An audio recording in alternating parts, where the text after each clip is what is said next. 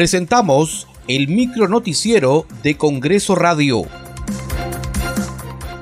¿Cómo están? Les saluda Danitza Palomino. Hoy es viernes 27 de mayo del 2022. Estas son las principales noticias del Parlamento Nacional. En Lambayeque, la presidenta del Congreso, Mari Carmen Alba, presidirá la ceremonia de develamiento de la placa conmemorativa por los 200 años de funcionamiento del Parlamento.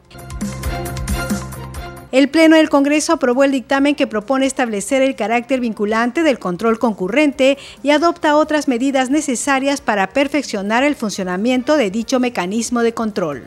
La ejecución de inversiones que genere el desembolso de recursos públicos y o garantías financieras o no financieras por parte del Estado, lo que incluye a las obras públicas, las inversiones mediante los mecanismos de obras por impuestos y asociaciones público-privadas u otros mecanismos de inversión a cargo de los pliegos del Gobierno nacional, regional y local, entidades de tratamiento empresarial, empresas públicas en el ámbito del Fondo Nacional de Financiamiento de la Actividad Empresarial del Estado, FONAFE, fondos y toda la entidad o empresa bajo el ámbito del Sistema Nacional de Control cuyos montos superen los 10 millones de soles son objeto de control concurrente por parte de la Contraloría General de la República.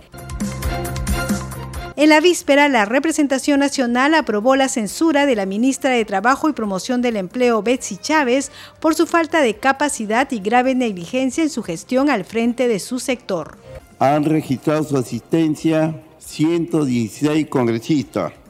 Votación cerrada. Han votado a favor 71 congresistas, en contra 28, abstenciones 12. La moción de censura a la ministra de Trabajo y Promoción del Empleo, señora Betsy Chávez Chino, ha sido aprobada. En consecuencia, se comunicará el presente acuerdo al señor presidente de la República.